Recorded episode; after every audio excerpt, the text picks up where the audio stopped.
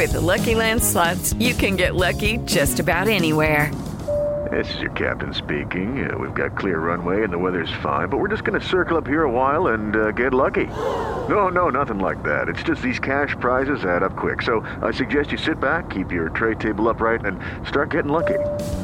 Play for free at LuckyLandSlots.com. Are you feeling lucky? No purchase necessary. Void where prohibited by law. 18 plus terms and conditions apply. See website for details. Oi, eu sou a Luísa Corte. E eu, a Manu Carvalho. Estamos de volta com mais um Sair de Casa. O podcast convida você para um papo sincerão sobre a vida e seus dilemas. Amor parece uma palavra simples com um significado óbvio. Amar é sentimento, será? Não há nada mais difundido e complexo no mundo do que o amor. São 15 os significados para o verbete amor, segundo o dicionário Michelis. A maioria cita um sentimento de atração, frequentemente acompanhado pela amizade e por afetos positivos. Mas será que amor é realmente isso?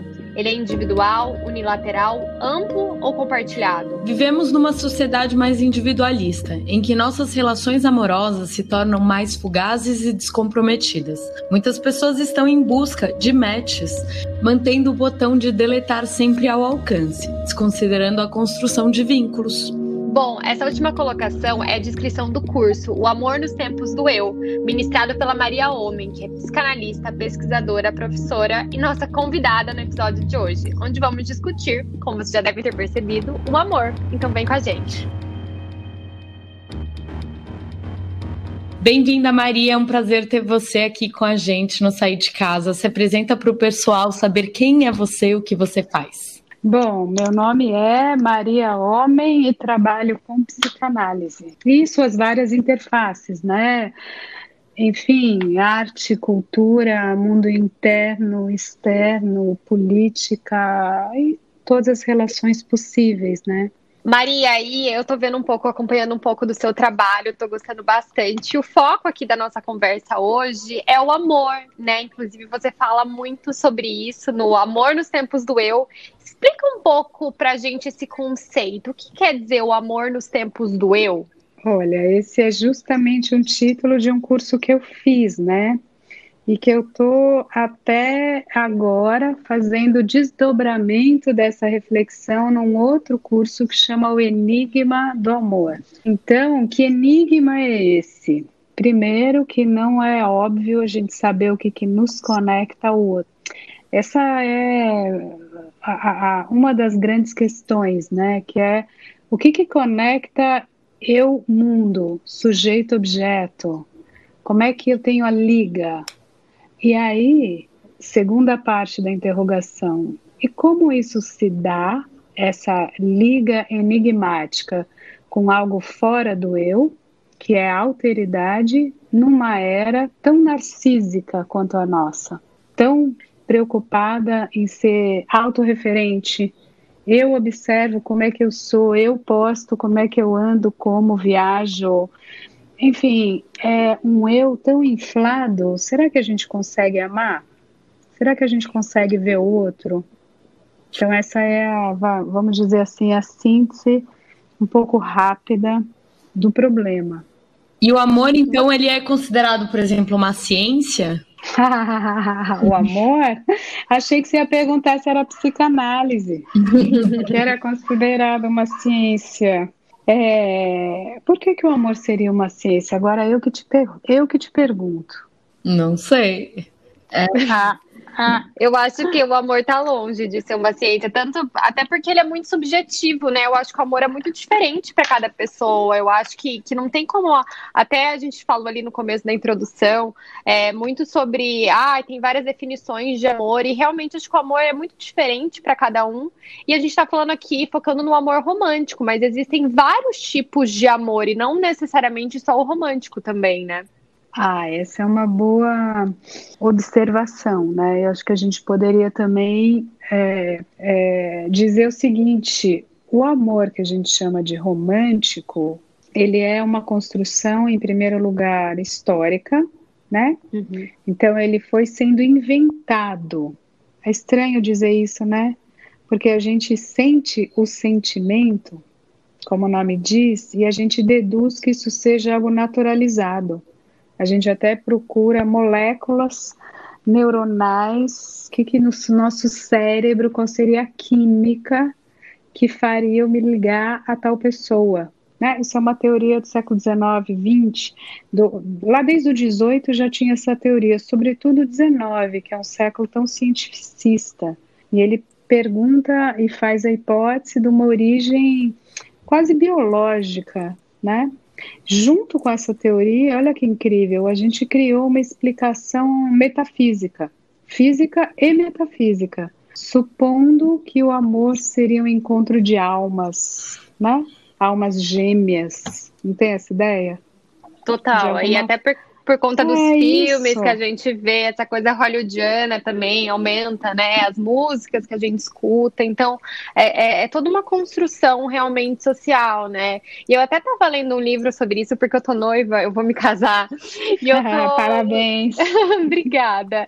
E eu tô lendo um livro sobre casamento que chama The All or Nothing Marriage, do Eli J. Finkel. Eu não sei se você conhece, mas é muito bacana que ele faz uma análise é, do casamento ao longo dos anos. Que essa ideia da construção do casamento romântico é muito nova, né? Tem 100 anos, assim. É, foi uma coisa da, da era pós-industrial mesmo, porque antes os casamentos não tinham essa coisa de você casar com o homem da sua vida, com a mulher da sua vida.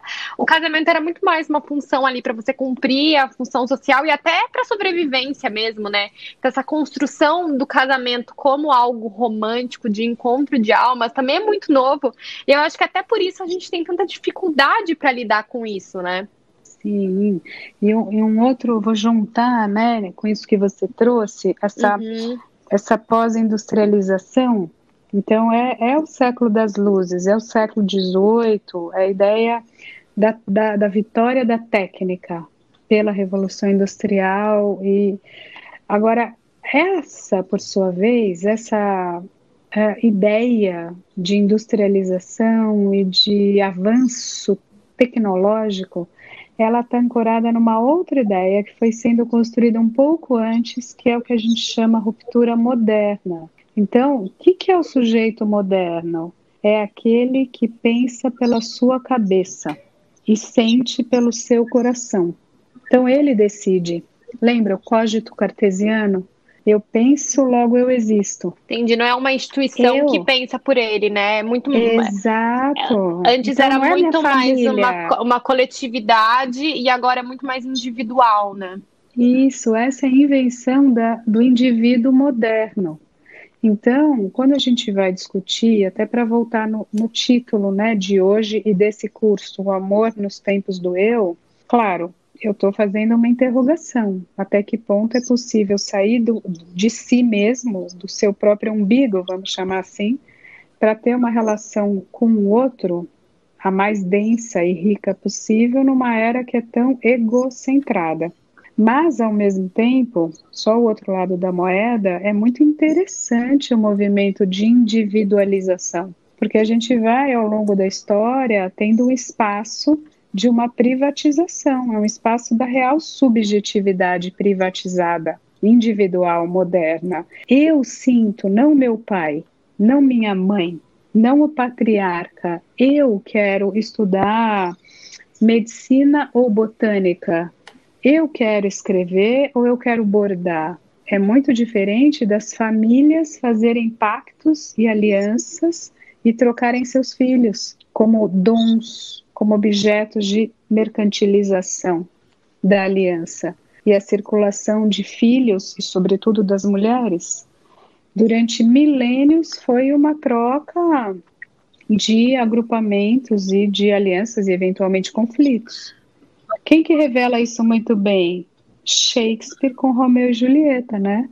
O é, é, que, que, que esses jovens estão dizendo? Para, para, não tenho nada a ver com as tretas da família.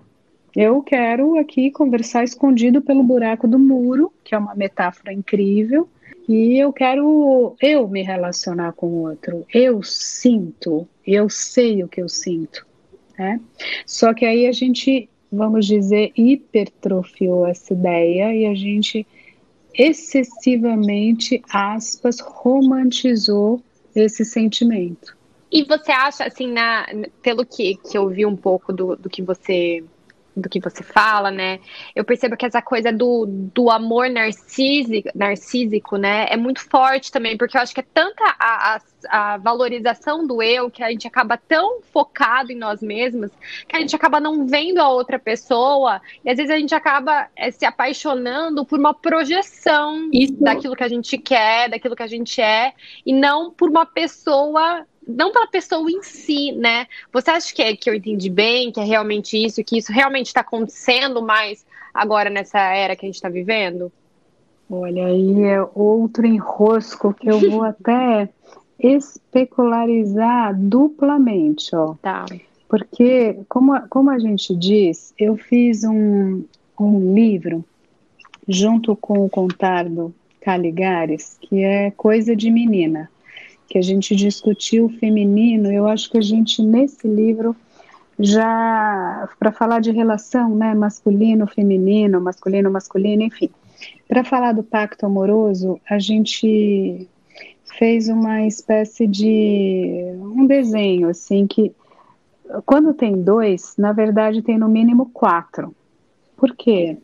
Porque tem o eu e o ideal de eu, e tem o outro e o ideal que o projeto do outro. Então, olha como é um jogo especular muito complexo, porque eu posso me apaixonar pelo reflexo que eu vejo de mim no teu próprio olho. Por isso que eu preciso que você me diga como você é bonita, como você é incrível, você é a mulher que eu mais amei, você é diferente das outras, você é sensacional, não é? Eu, e eu me apaixono por isso. E nós, o que, que é o apaixonamento? É um duplo engodo narcísico, onde cada um se apaixona pelo brilho de si mesmo refletido no olhar iludido do outro. Nossa, forte isso.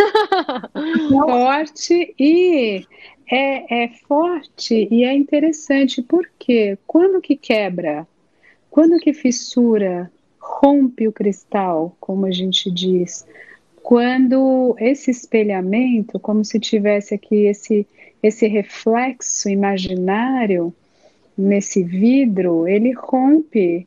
E aí você fala: Oi? Peraí, era, você era isso? Ah, mas cadê aquele homem pelo qual eu me apaixonei? Isso é um, um clássico. Ele sempre estava lá, mas só lamento. a gente não viu, talvez. É, porque a gente fez essa projeção, que é, eu estou chamando do ideal. São, é um duplo, é uma dupla idealização, tanto do outro quanto de si. Porque a via da ruptura dessa, desse imaginário que é narcísico, ele, ele pode se dar dos dois lados, e ele vai doer diferente, enfim, aí é bem complexo e tem que ouvir cada história mas eu posso sofrer. Cadê, cadê esse outro que não está lá? Ou será que nunca esteve? Será que eu me iludi? Será que eu me enganei? Será que você é isso? Ou, peraí, você está me, me criticando assim? Quer dizer que você acha que eu sou chata? Quer dizer que agora você está me acusando de ser feia e você sempre disse que eu era bela? Então, Percebe a, a fissura, essa representação de um certo ideal, tanto do eu quanto do outro. Maria. Porque você Fala, fala. Não, desculpa. É, eu estou pensando aqui, né? Se a gente diz que o amor é narcisista e é uma extensão da gente, o amor ele tá mais para semelhança do que diferença, então? É, aí, é, olha só, poderia ser um bom, um bom raciocínio, né? Uma boa lógica, porque eu estou colocando tudo em termos de especularidade, né? Parecido e encaixa nesse ideal. Só que o ideal de eu, ele não precisa ser eu mesmo. Por quê? Porque eu posso ter uma teoria amorosa e cada um tem a sua própria fantasia de completude amorosa. Na minha fantasia, eu posso desenhar uma complementação onde um é o contrário do que o outro, ou se eu sou mais alegre, ele, se eu sou super vitalizado e pilhado e tal, o outro é mais calmo. Então ele me acalma, né? Hum. Ou se eu sou super esporte, o cara é super criativo, ou vice-versa. Então, tanto faz essa ideia de imagem da semelhança ou imagem da diferença, tanto faz a sua teoria do pacto de completude amorosa. Porque você pode ter uma teoria de que nós dois temos que ser iguais, ou a gente ter, aspas, afinidades eletivas, que é o título do livro do Goethe, inclusive. Então você vai supor que tem essa ressonância da energia por uma semelhança. A gente fica muito bem junto, que a gente adora ler. Então a gente fica assim três dias na casa, no campo, com nossos livros e com nossos cachorros. É ótimo.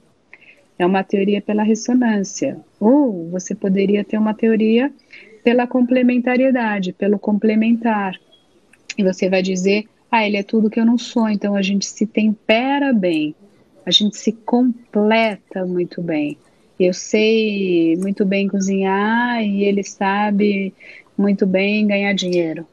Enfim, como é que a civilização fez esse desenho? Assim, numa ideia de complementação. O homem vai para o espaço público, a mulher vai para o espaço privado. O homem é luta, liderança, força e lança, a mulher é um vaso doce, receptivo e materno. Então, a civilização sempre foi no, no, no complemento, né? Mas tanto faz a teoria, né? Tanto faz a fantasia. E aí cada um vai desenhar a sua também. Cada um tem a sua. E eu acho que quem está ouvindo lá, lá em casa, né, deve estar tá se perguntando. Agora, eu sei que não é uma receita de bolo, né, e que essa é minha pergunta, não sei se vai ter uma resposta. Mas como a gente faz para sair dessa bolha narcisista e realmente conseguir se apaixonar pelo que a pessoa é, sem tantas projeções? Assim, tem como sair? Tem como, para até a gente não ter essa decepção que uma hora vem, né, quando a gente é, se apaixona por uma coisa que não é, ver, não é verdade? Fura. Fura. Como fura? Aí cada um vai ver se está disposto e se banca deixar murchar essa bolha que é sempre de confirmação narcísica.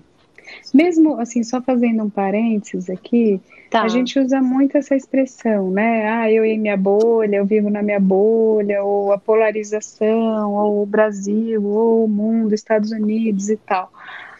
E sim, e é muito didático, em termos psíquicos, é muito curioso, porque sim, estamos numa bolha que confirma a minha visão de mundo.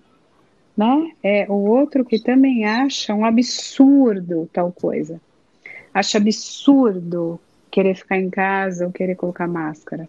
A outra bolha acha um absurdo é, não ficar em casa e não usar máscara.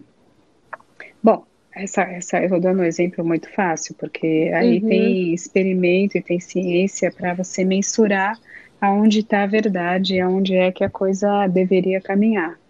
Mas uhum. eu estou só colocando que, do ponto de vista de cada subjetividade, você estar aqui ou você estar ali é a mesma confirmação de que eu estou no lugar da verdade. Eu estou no lugar do bem, do certo. E o outro, portanto, está no lugar do erro, do equívoco, da enganação e do mal, em última instância. Então, como é que a gente quebra isso? Essa, é, é, é, esse desafio, um processo de análise, ele tem muito ver, muito a ver com esse furo da bolha narcísica, ou como a gente diz, da célula narcísica, essa estrutura de uma completude imaginária, eu, o outro, onde a gente se ajuda para manter uma certa cosmovisão, uma leitura de mundo, uma leitura de realidade que, que eu diria que poderia ser um amor interessante? onde você corre o risco de deixar explodir, onde você não precisa se sustentar na confirmação do seu eu, que não pode perder o seu próprio ideal de si mesmo. Você pode arriscar um pouco, sem tanto medo. Você pode olhar um, uma diferença, não a diferença essa que é a pseudo-diferença, que é a fantasia de complementariedade, que eu falei, né? Ah, uhum. eu sou loira, ela é morena, que casal lindo, um casal interracial, um casal... enfim.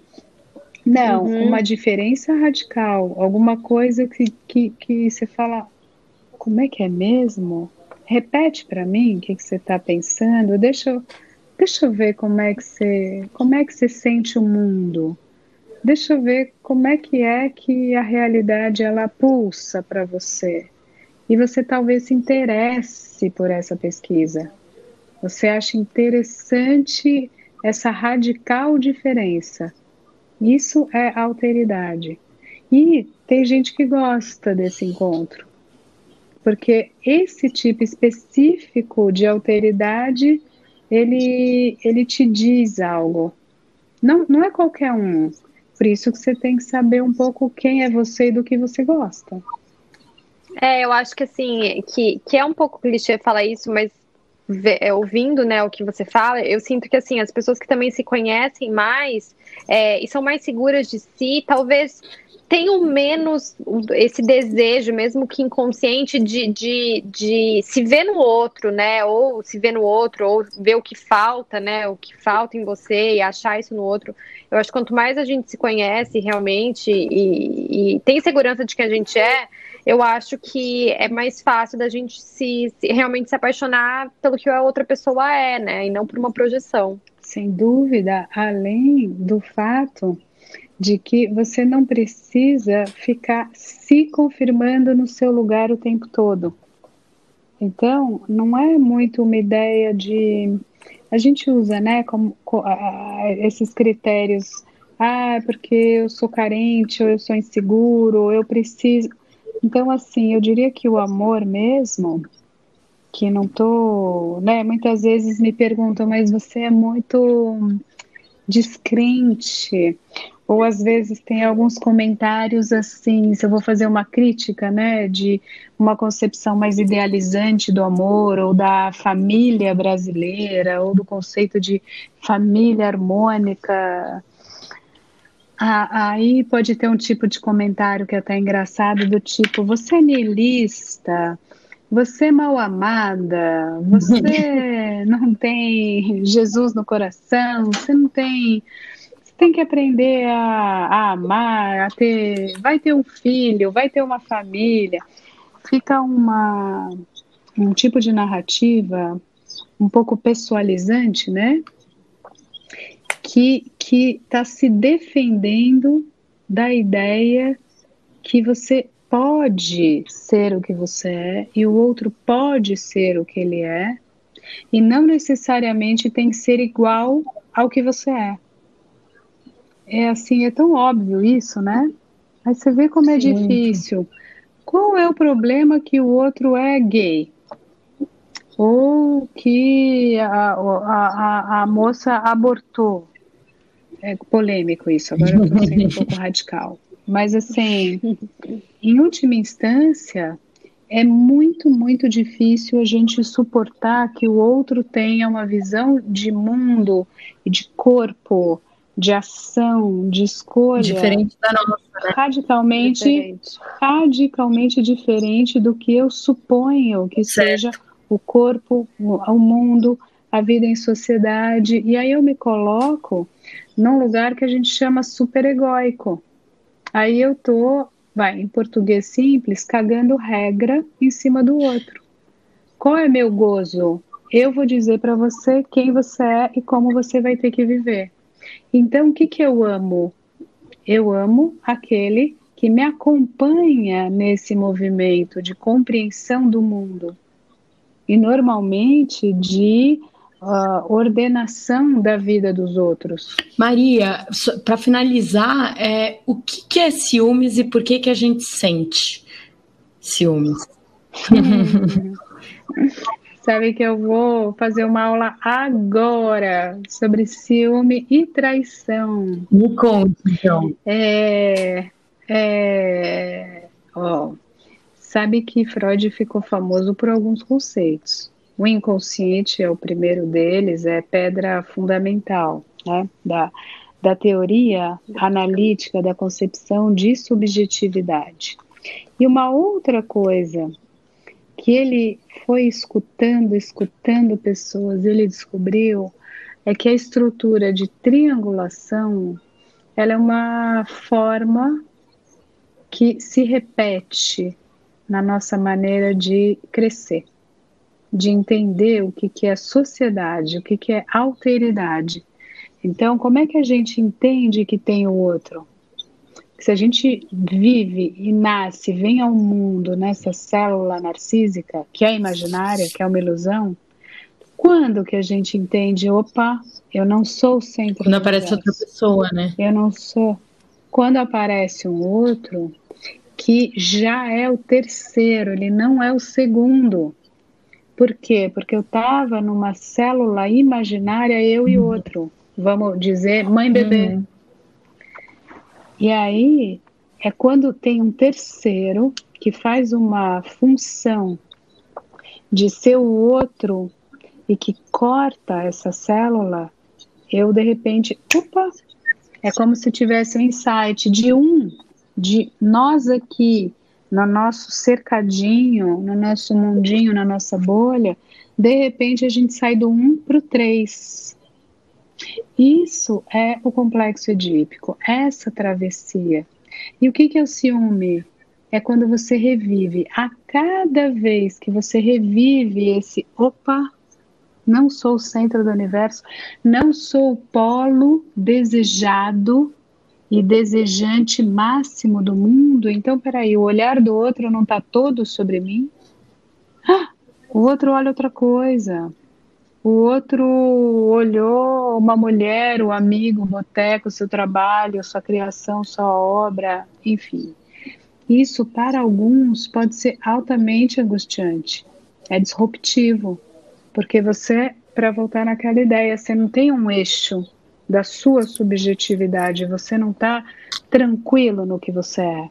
Então, Até porque a gente falou bastante de narcisismo, né? E você percebe que você não é o centro do mundo. Então você quebra tudo aquilo que você acredita, Isso, né? Exato. Você, você é obrigado a perceber que o olhar do outro ele não está totalmente colocado e siderado pelo objeto maravilhoso que é você.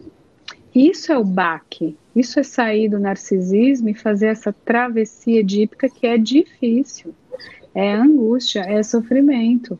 Porque você fala, nossa, peraí, então eu não sou o único filho da minha mãe, peraí, ela tem outro, ela tá grávida, vai nascer irmãozinho, eu quero jogar pela janela. Peraí, não, mamãe, você não vai trabalhar, você fica aqui. Eu, você tá me abandonando.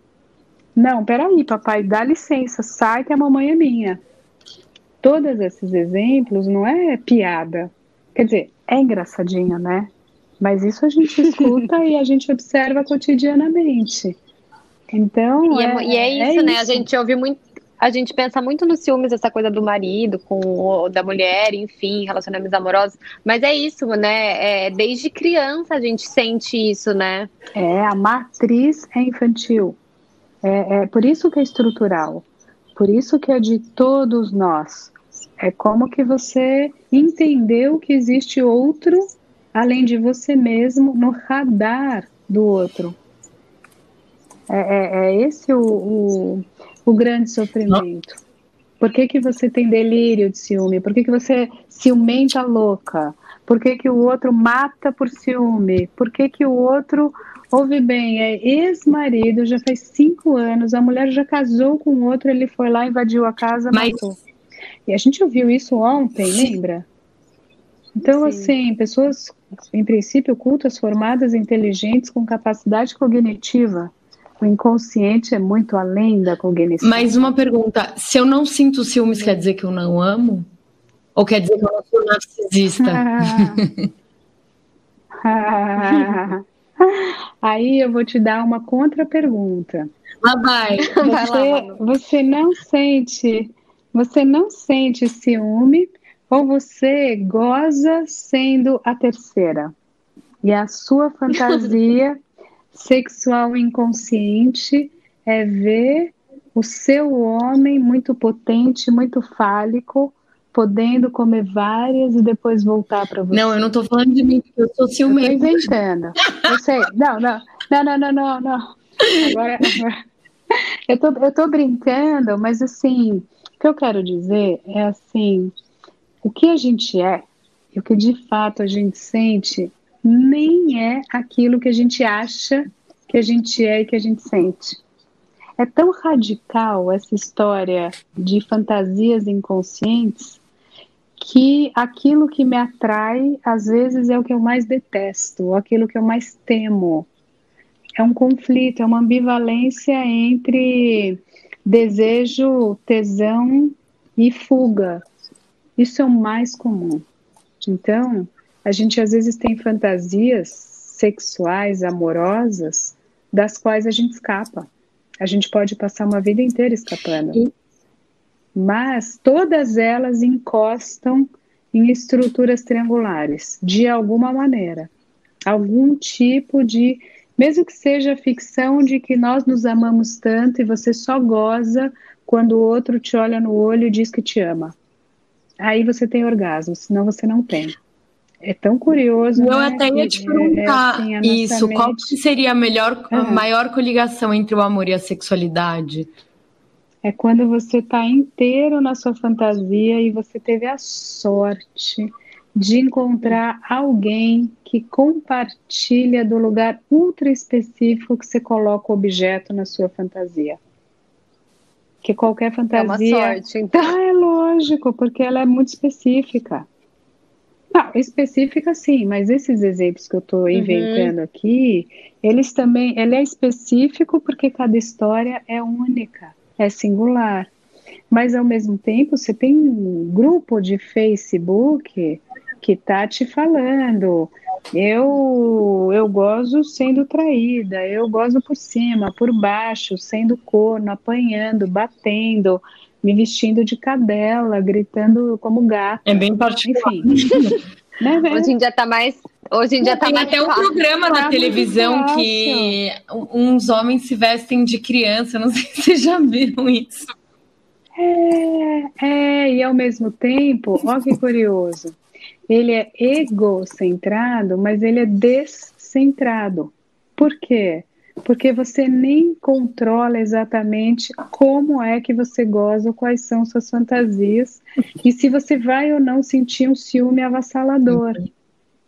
Por quê? Porque isso é inconsciente e o eu, o ego, não é o centro da psique e nem do inconsciente. O eu é só uma instância. Então a gente é profundamente não egocentrado, de fato com a ilusão de ser. Maria, queria muito te agradecer por esse bate-papo. Para quem não sabe, Maria Homem é psicanalista, pesquisadora, professora e hoje foi nossa convidada aqui no Sair de Casa. Muito obrigada, viu? Obrigada. Maria, e conta pra gente como se, se, a, se para quem quiser saber mais, pesquisar mais, aprender mais sobre isso, como participar do seu curso, dos seus e cursos. E falar do novo né? livro. Ah, então. Ah, eu. Olha, eu acho o tema interessantíssimo, que é, em última instância, quem somos nós, como a gente vive, né? E fiz, né? O ano passado, 2020, um ano tão histórico, um livrinho que chama Lupa da Alma, para refletir sobre os efeitos do vírus e da quarentena, quarentena revelação. Fiz esse curso do amor que está terminando agora e vou fazer agora dois cursos de psicanálise que são, vamos dizer, duas faces, né? Um de Freud e um de Lacan, que começa agora no fim de março. Então, estou sempre por aí, né? Maria Homem tá nas redes, está por aí sempre discutindo isso que é, enfim, o enigma principal, né? é, todo dia, só você abrir o todo jornal, mundo... você fala, meu Deus, o que está acontecendo? Exato. Que deixa, deixa eu parar, aí vai e te alimenta. Aí você fala, peraí, volta tudo. O que, que eu estava pensando mesmo? Exatamente. E, você, e lá vamos nós. Lá vamos nós. Obrigada, viu, Maria? Obrigada, Obrigada pela Maria. Obrigada pelo convite Obrigada. e até a próxima. Até. Como ouvimos no programa de hoje, o amor é um amplo canal de possibilidades, particularidades e infinitas curiosidades. O amor é uma história contada, uma comédia romântica? O amor é um braço ou um aperto de mão? Estudar, discutir e analisar o comportamento humano é sempre algo que agrega na mesma intensidade que nos faz refletir. E por falar em refletir, pense aí: será que nós sabemos o que é amar as pessoas ou amamos o que idealizamos delas? Vivemos de fato em tempos do eu? Nossa, amiga, eu tô reflexiva depois desse papo, hein? eu não tá? vou dormir à noite. Bom, então para começar, gente, para descontrair um pouquinho, vamos dar algumas dicas para vocês, né? A primeira é o canal da nossa convidada no YouTube, onde ela apresenta e aprofunda diversos assuntos super interessantes. É só procurar Maria Homem e. E outra dica veio diretamente do curso O Amor no Tempos do Eu, que é o filme Closer, Perto Demais, que é uma história de mentiras, paixão, frustrações entre quatro pessoas, Dan, Alice, Anna e Larry, que se encontram por acaso e cujo vínculo se torna difícil de romper. É incrível. Você já achou esse filme? Nossa, eu amo. Sabia que eu sabia? Eu era tão viciada nesse filme uma época que eu sabia todas as, as falas, assim, não todas, mas algumas falas eu sabia. Que você gosta de uhum. Closer, assim? O que, que te ah, é porque eu achava assim, porque tinha uma, uma época, uma fase da minha vida que eu era muito assim, ai, o amor cru, assim, não, não querer romantizar a vida, sabe? Eu era essas vibes. agora eu amo, eu amo. Mas, mas Amiga, eu tô na sua vibe agora, é, o amor, tipo, desrealizado. É, meio meio niilista. Eu era um pouco essa vibe. E eu acho, e eu acho que esse filme mostrava muito a realidade dos relacionamentos, assim, sabe? Hoje eu tô achando que é uma realidade dura demais, eu prefiro acreditar em um pouquinho sabe? Mas na época eu amava. E eu amo a Natalie Portman, né? Então eu amava. Eu amo também. É, e eu acho que a narrativa de construção é muito legal, como as histórias elas se intermediam, né? É, enfim, vale a pena. É um filme já antigo, mas quem quiser tá aí, tem acho que no Netflix. Então fica essa dica agora pro fim de semana. Não é, Lu? Saudades! Saudades, amiga. Adorei o episódio de hoje. Tô muito feliz que a gente voltou com a segunda temporada de Sair de Casa. Espero vocês nas nossas redes sociais também. O arroba Sair de Casa Pode lá no Insta tá sempre atualizado com várias dicas de assuntos que a gente fala por aqui. É bem bacana. E essa é mais uma temporada do Sair de Casa dentro de casa de novo, né, Lu? dentro de casa. A gente já jogou sair de casa, mas pelo jeito a gente não tá saindo nunca, gente. Mas vamos, vamos lá. Vamos é beijo. Um beijo. Obrigada, gente. Até a próxima.